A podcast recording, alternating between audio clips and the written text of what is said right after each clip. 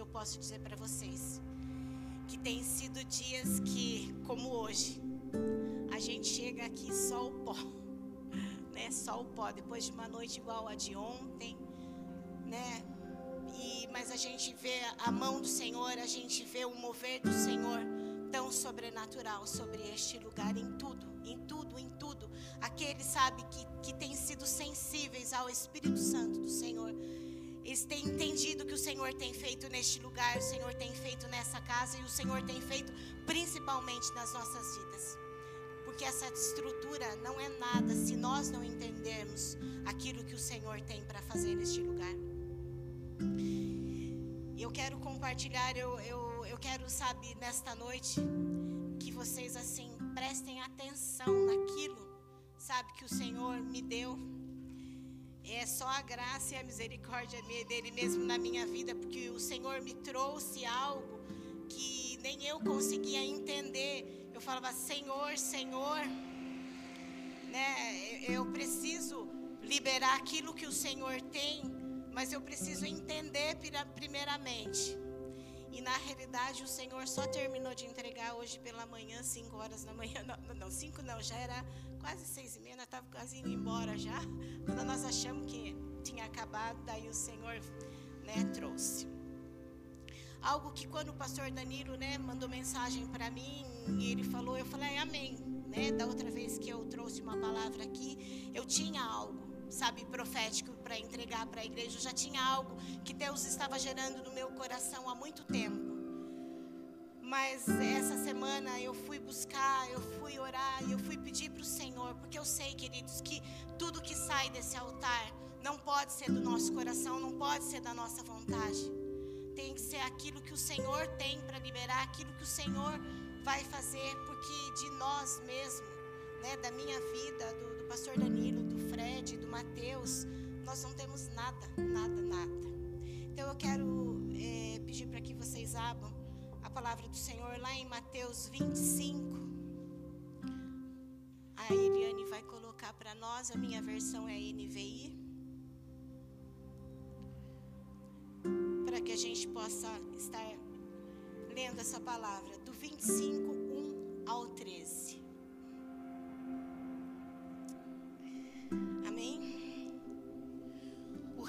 Do céu será, pois, semelhante a dez virgens que pegaram suas candeias e saíram para encontrar-se com o noivo.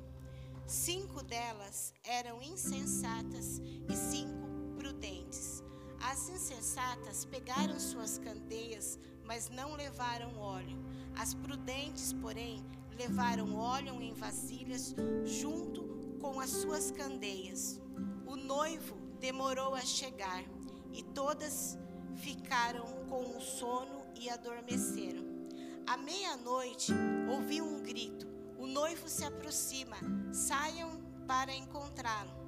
Então todas as virgens acordaram e prepararam suas candeias. As insensatas disseram às prudentes: Dê-nos um pouco de óleo, pois as nossas candeias estão se apagando. E elas responderam: Não, pois se der não, pois não, pois pode ser que não haja o suficiente para nós e para vocês. Vão comprar o óleo para vocês. E saindo elas para comprar o óleo, chegou o noivo. As virgens que estavam preparadas entraram com ele para o banquete nupcial e a porta foi fechada. Mais tarde vieram também as outras e disseram: Senhor, Senhor, abre a porta para nós. Mas ele respondeu: A verdade é que não as conheço. Portanto, vigiem, porque vocês não sabem o dia e nem a hora. Essa parábola, Jesus, no, no, no capítulo 24 de Mateus, Jesus ele senta, ele está com os discípulos e ele está andando com os discípulos. E os discípulos começam a mostrar para ele as estruturas do templo. E Jesus fala para aqueles discípulos, né, que não ficaria pedra sobre pedra. E aí os discípulos, né, falaram: Nossa Deus, mas Jesus, o que, que o Senhor está falando, né? Não tem sentido. Como que não vai ficar pedra sobre pedra? E aí Jesus começou a falar do fim dos tempos. E Jesus, no capítulo 25, ele fala através dessa parábola.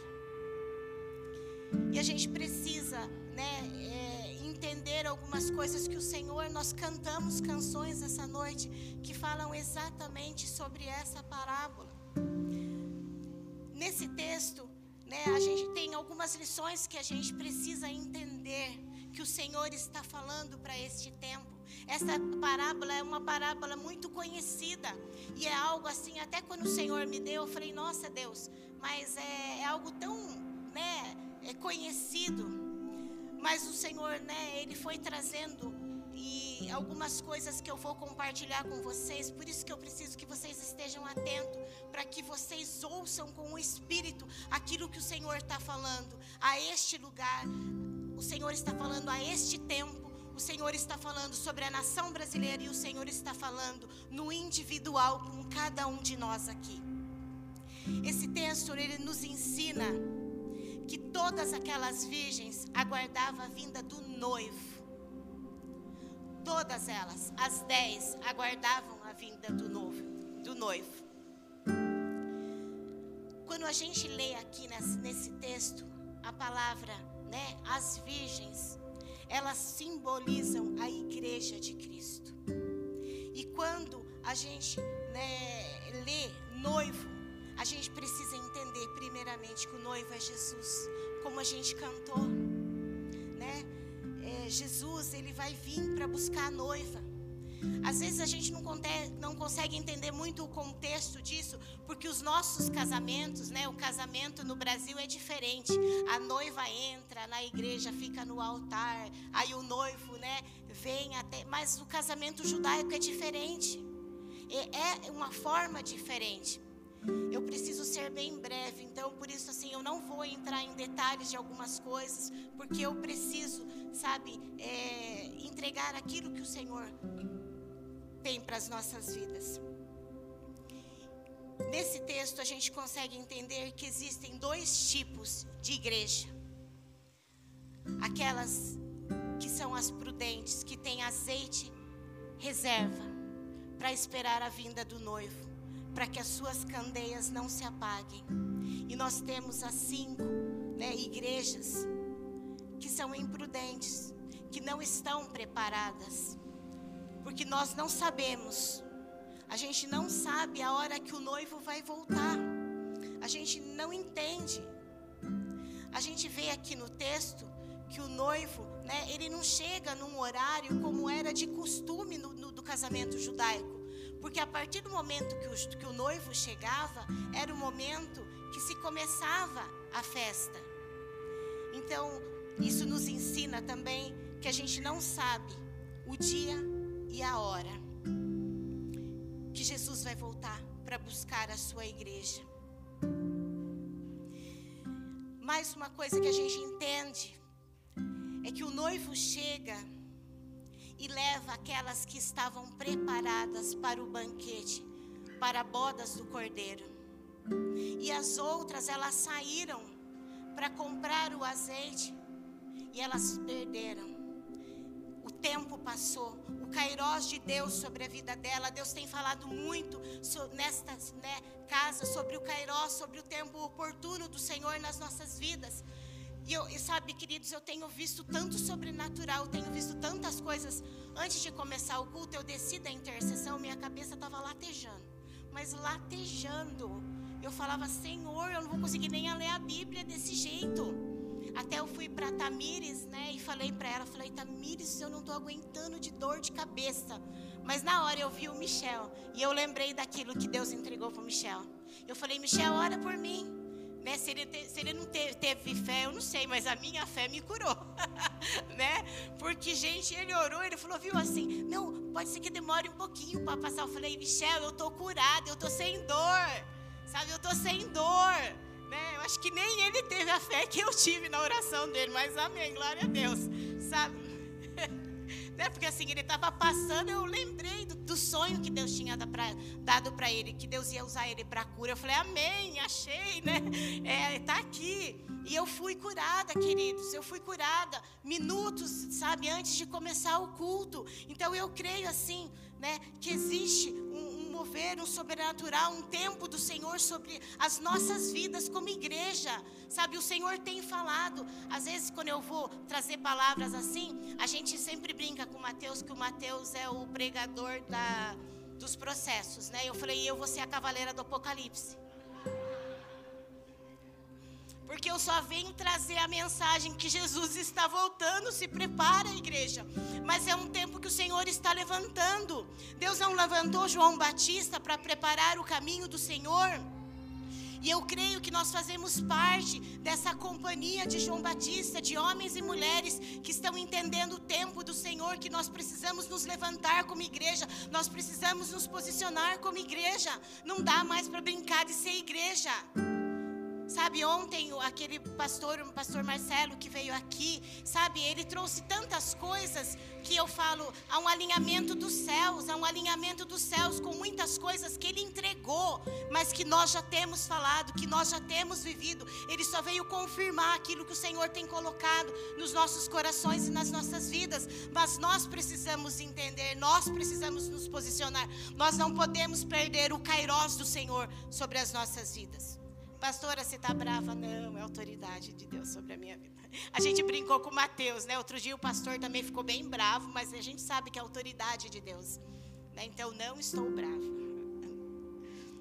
Mais uma coisa, né? Que a gente precisa entender, mediante isso, não haverá segunda chance, queridos. Não haverá. Eu, eu sempre falo para vocês, quem caminha comigo sabe, eu tenho sonhos com arrebatamento mensalmente, às vezes semanalmente, às vezes, sabe, é, diariamente. Deus tem falado, Deus tem falado, Deus tem falado. Quando eu fui fazer bodas de prata, o Senhor me deu um sonho falando sobre as bodas do cordeiro e que faltava só cinco minutos para ele voltar. Ou seja, eu olhava no relógio e eu via o tempo passando, faltava somente cinco minutos sabe, para o noivo voltar para o meu, meu segundo casamento, porque eu estava ali fazendo bodas de prata, mas eu sabia que tinha bodas do cordeiro, que o noivo vem para buscar a sua igreja.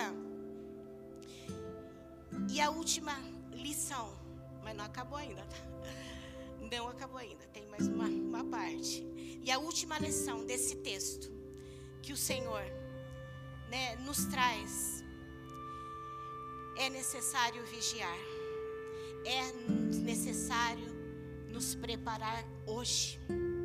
Porque assim, queridos, como essa parábola que Jesus estava falando para a igreja, igreja não tem dia e não tem hora marcada. Só o Senhor sabe. Nós precisamos estar preparados. Nós precisamos entender o tempo e a movimentação, porque o Senhor tem trazido sinais, queridos. Deus tem dado sinais. E, e, e, no capítulo 24, Jesus fala dos sinais que viriam. E os sinais estão acontecendo. E não, eu digo para vocês: não são só as guerras, os terremotos, mas sinais no meio da igreja. O amor de muitos se esfriando. E tantas outras coisas que nós temos visto acontecer. Agora eu quero entrar, sabe, num, numa outra parte que o Senhor me deu. Por isso que eu quero que vocês prestem atenção porque um dia, quando a gente estava orando aqui, 5 horas da manhã, o Senhor me deu uma visão que descia dos céus a arca da aliança, um candelabro de ouro. Porque nós estávamos naquele dia estudando exatamente sobre essas três coisas. E a mesa dos, do, e uma mesa com os pães, os doze pães. E Deus, Ele trouxe algo profético naquele dia, naquela manhã. E Deus falou algo muito sobrenatural sobre a presença dele. E eu via a arca da aliança, eu via o candelabro e eu via a mesa dos pães. E o Senhor falava sobre uma provisão que descia dos céus. E eu quero, sabe, trazer alguns entendimentos para a gente, sabe, conseguir conectar aquilo que o Senhor está falando.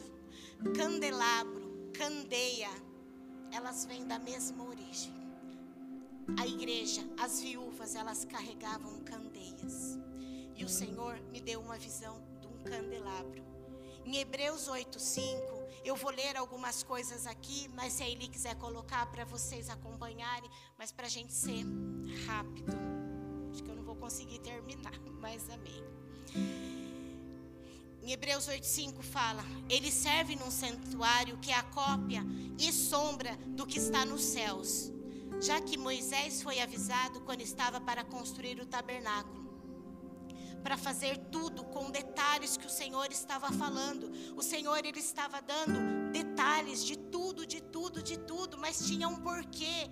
E sabe, conforme a gente vai estudando e a gente vai entendendo a palavra e a gente vai vivendo esse tempo, a gente vai entendendo o que o Senhor está dizendo, o que o Senhor quer fazer.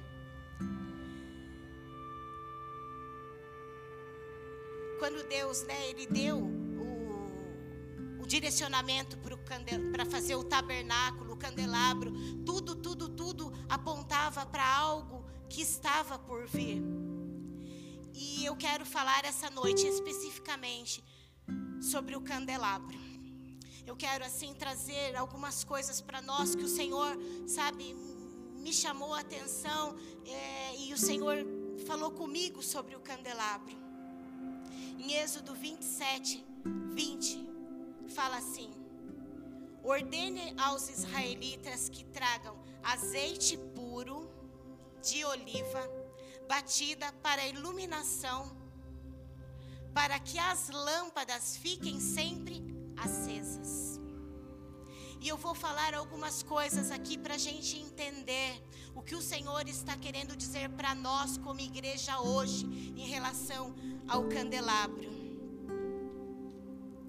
azeite puro nos fala do Espírito Santo.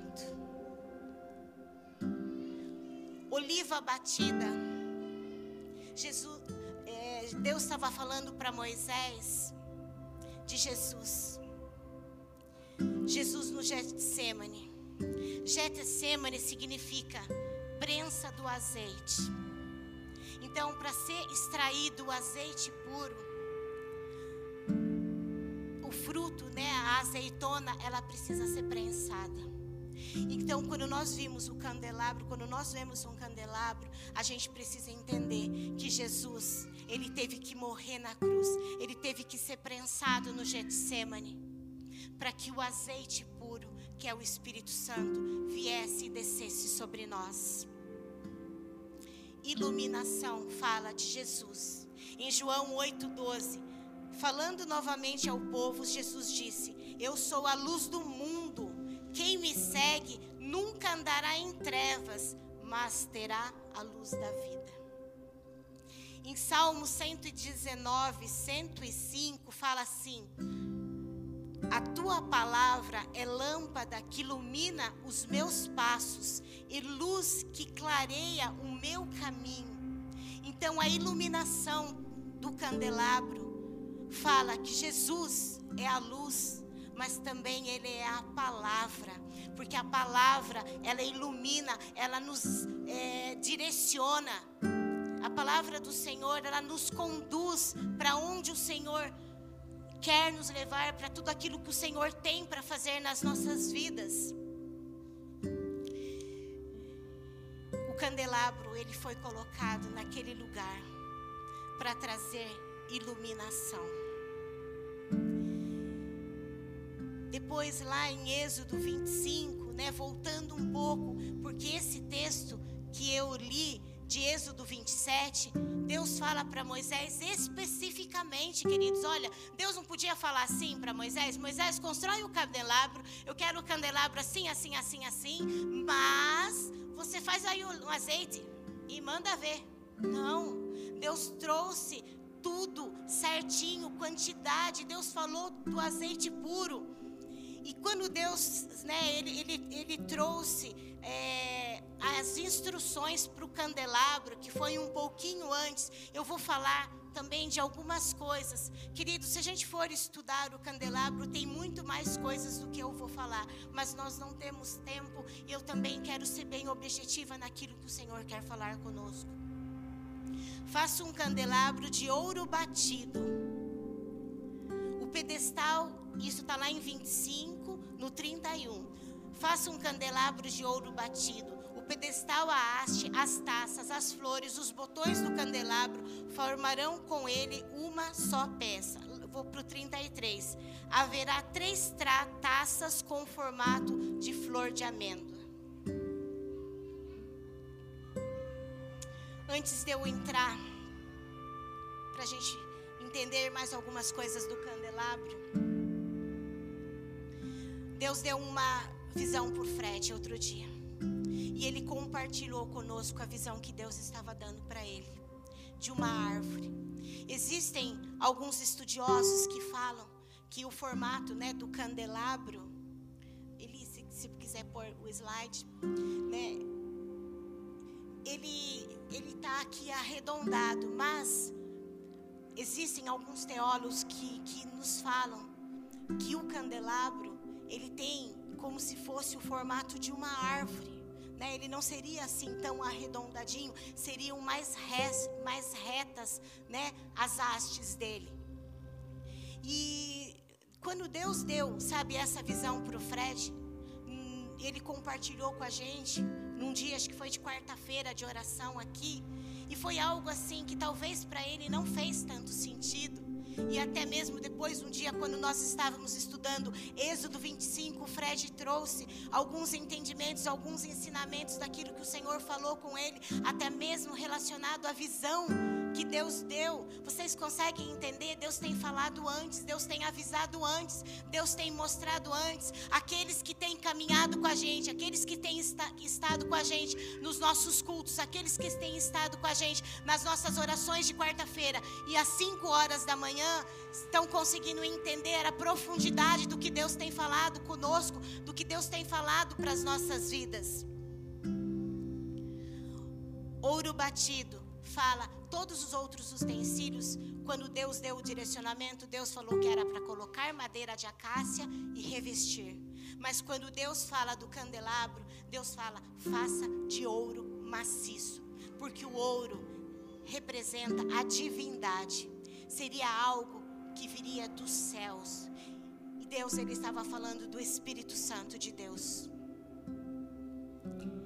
Também essas amêndoas que foram né, colocadas, que Deus dá o direcionamento, amêndoa, né, a, a, conforme a, aquilo que Deus deu a direção, deu a visão né, para o Fred, nos fala sobre um despertar do sono espiritual. Por quê? Porque a amêndoa é, o, é a primeira árvore a florescer e a primeira árvore a dar fruto.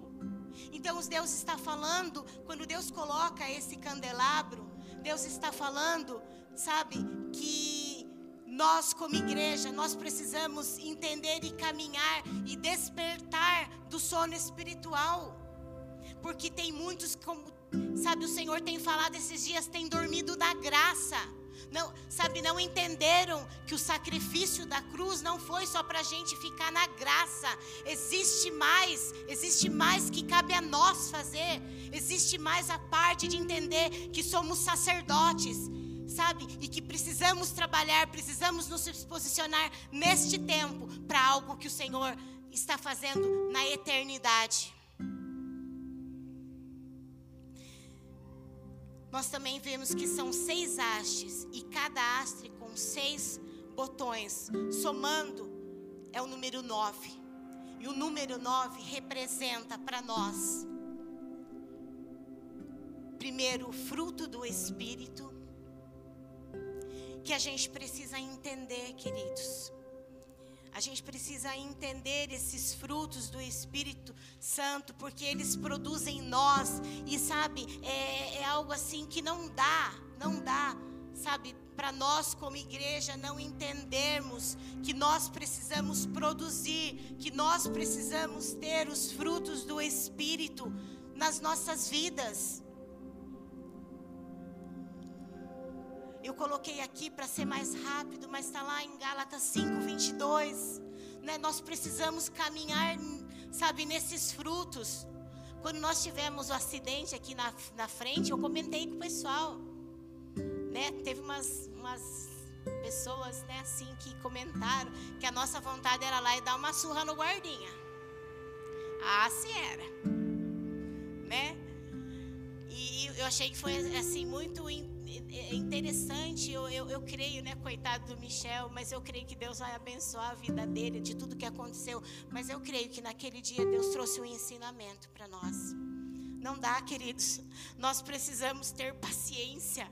Nós precisamos ter paz, nós precisamos amar aqueles, né? Nós precisamos entender, sabe, o, o fruto do Espírito sobre as nossas vidas.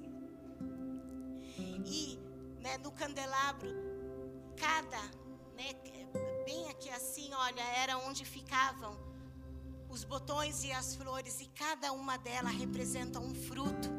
E do outro lado, nós temos os dons do Espírito. Queridos, nós precisamos entender, nós precisamos entender, precisamos buscar os dons do Espírito nas nossas vidas para caminharmos nesse tempo. Os dons do Espírito interpretação de línguas, variedade de línguas, profecias, discernimento, palavras de conhecimento, palavra de sabedoria, cura, milagres, fé. Quem estava aqui na, na noite de ontem, o pastor Marcelo, ele trouxe algo que Deus tem falado a esta casa que o Senhor vai levantar esta casa no sobrenatural, mas que como que nós queremos caminhar no sobrenatural se nós não temos os dons do Espírito Santo em nós, se nós não temos buscado os dons do Espírito Santo? Eu, olha, eu falo para vocês, hoje eu saí daqui, sim, né, sete e pouco, que era cinco, mas saímos sete e pouco da manhã, e eu falando, Deus, obrigado, obrigado. Porque assim, eu falei, brinquei até com o pastor, eu falei, eu acho que o meu carro veio sozinho. Eu acho que ele veio sozinho. Porque, a, sabe, a canseira era tanta, sabe, e e eu, e eu ontem cheguei em casa, depois de tudo aquilo, né? A gente fica naquela adrenalina que você não consegue se desligar. E eu ainda precisava terminar essa palavra. Eu falava, Senhor, o Senhor tem que me dar, porque eu preciso entender essa conexão que o Senhor está fazendo, eu preciso entender. E eu peguei, né, e falei, bom, então vamos lá, vamos estudar, vamos buscar, vamos cavar. E eu lia, lia, lia a palavra e eu buscava e nada. Eu falei, amém, Senhor. Aí peguei Êxodo 35 para ler. Aí o vale foi maior ainda, que eu falei, pastor Danilo, pastor do céu, não entendi nada de nada hoje, né? Cheguei aqui falando, Jesus amado, né? O que aconteceu? Sei que fui dormir. Fui dormir, acordei, vim para oração. Só o pó, gente, só o pó, né? Os meninos, o pastor trabalhou aqui, ó, semana inteira, sabe? Semana inteira foi muito corrido, tudo foi muito corrido. Mas assim, sabe, quando a gente terminou aquilo que era nosso, da nossa carne, né? Os nossos protocolos, tipo, ó Deus, o Senhor mandou orar pelo Brasil, pelas eleições, pelo Israel, pelos Estados Unidos, beleza, já oramos, já compartilhamos a palavra, agora nós vamos embora. Aí Deus, nananana. e o Deus veio de uma forma tão sobrenatural. Deus trouxe, sabe, queridos, um entendimento tão grande do que Deus está fazendo neste tempo e não é só para nós, não para em nós. Mas nós precisamos buscar como igreja do Senhor. Nós precisamos buscar. E quando nós lemos nesse capítulo, onde fala das sete taças, fala sobre a igreja, sobre a plenitude da igreja em Apocalipse 1, 20, fala: Este é o mistério das sete estrelas que você viu na minha mão direita e dos sete candelabros. As sete estrelas são os anjos das sete igrejas e os sete candelabros são as sete igrejas. Existe um entendimento nesse número 7 que nós não vamos entrar agora. Não é que Deus tem sete espíritos, é um só, o Espírito Santo de Deus, né? Mas aí a gente vê algo lá em Isaías que fala, né, de, de, desses sete espíritos, mas que não dá tempo e a gente não tem como entrar nisso hoje.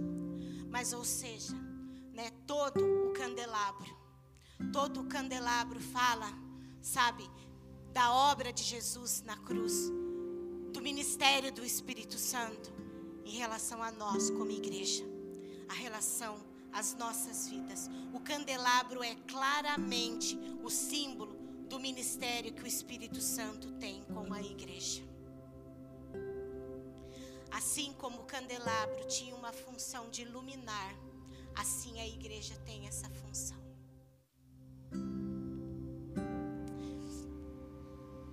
Mateus 5,14 fala: Vocês são a luz do mundo.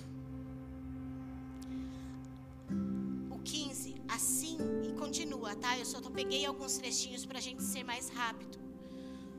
Assim brilha a luz de vocês diante dos homens Mateus 5,15.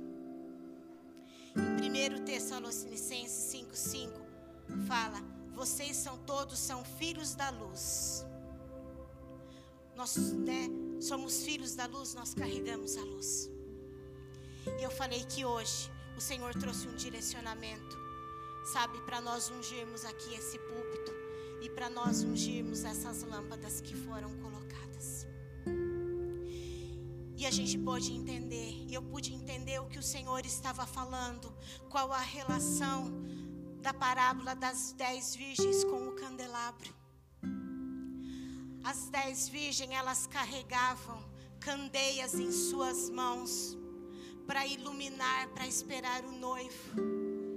O candelabro, ele foi colocado no tabernáculo para iluminar aquele lugar. E nós somos o candelabro. A igreja do Senhor é o candelabro.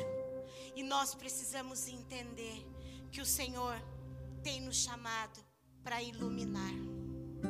E uma das coisas que o Senhor falava comigo nessa manhã, e o Senhor trazia à minha memória, que trevas é a ausência da luz. Trevas é a ausência da luz. Então, se nós estamos no mundo de trevas, é porque nós, igrejas, nós não temos sido luz nesse mundo.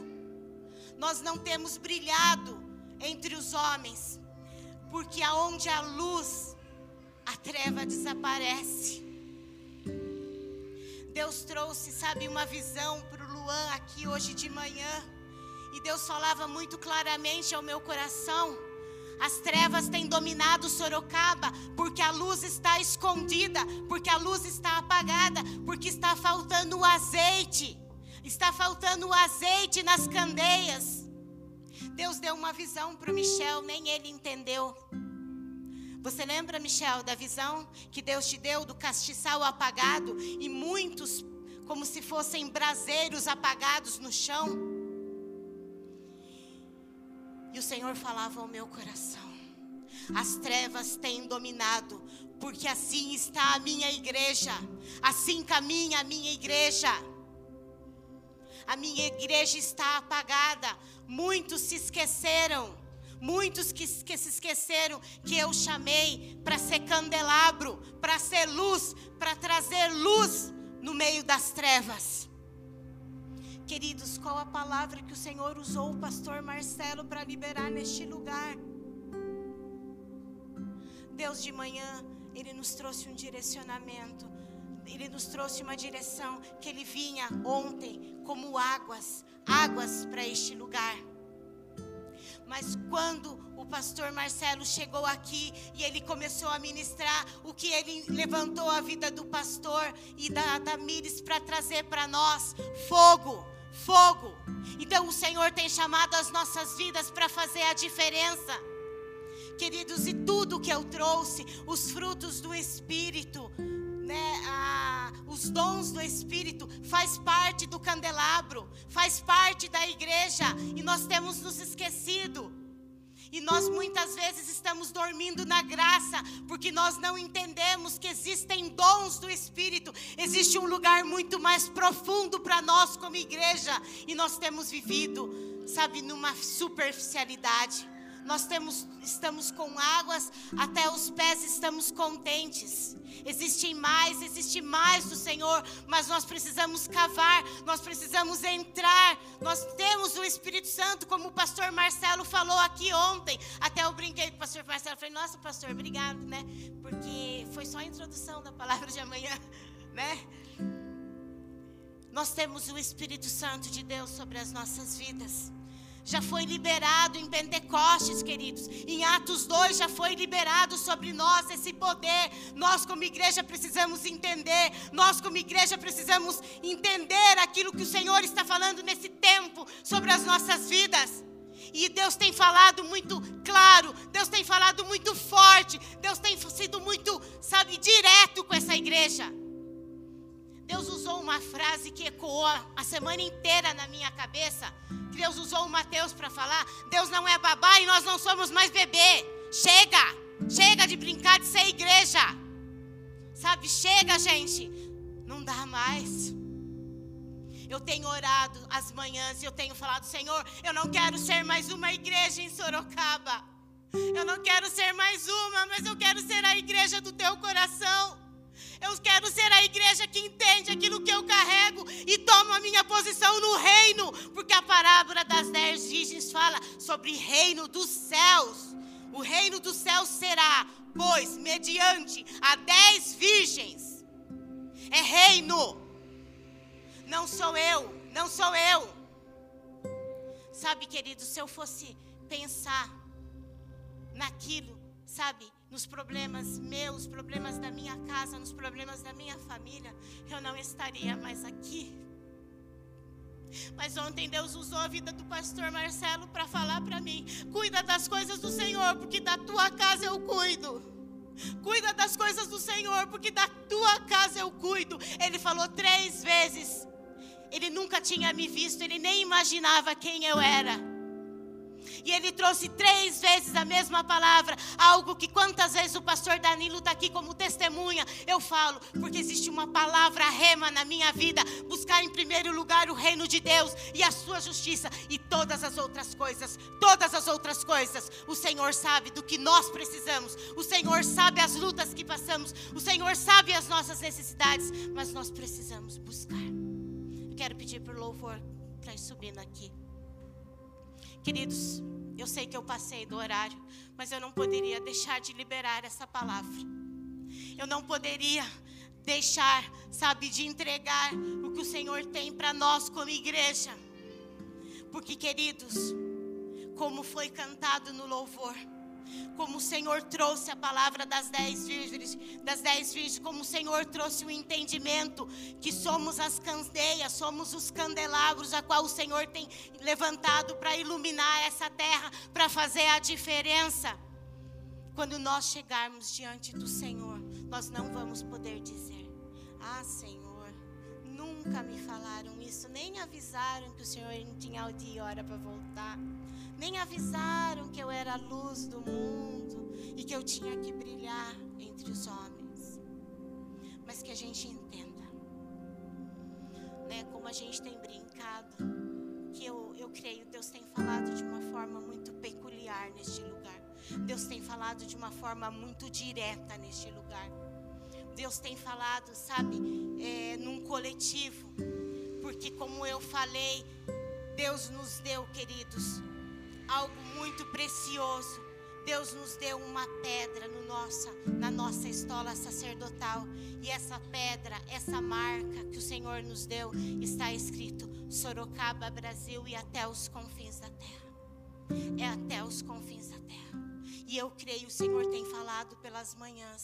O Senhor vai levantar homens e mulheres, homens e mulheres para as nações para as nações, porque não para em nós o que o Senhor está fazendo aqui, não para em nós o que o Senhor tem falado a esta casa, não para nas nossas vidas.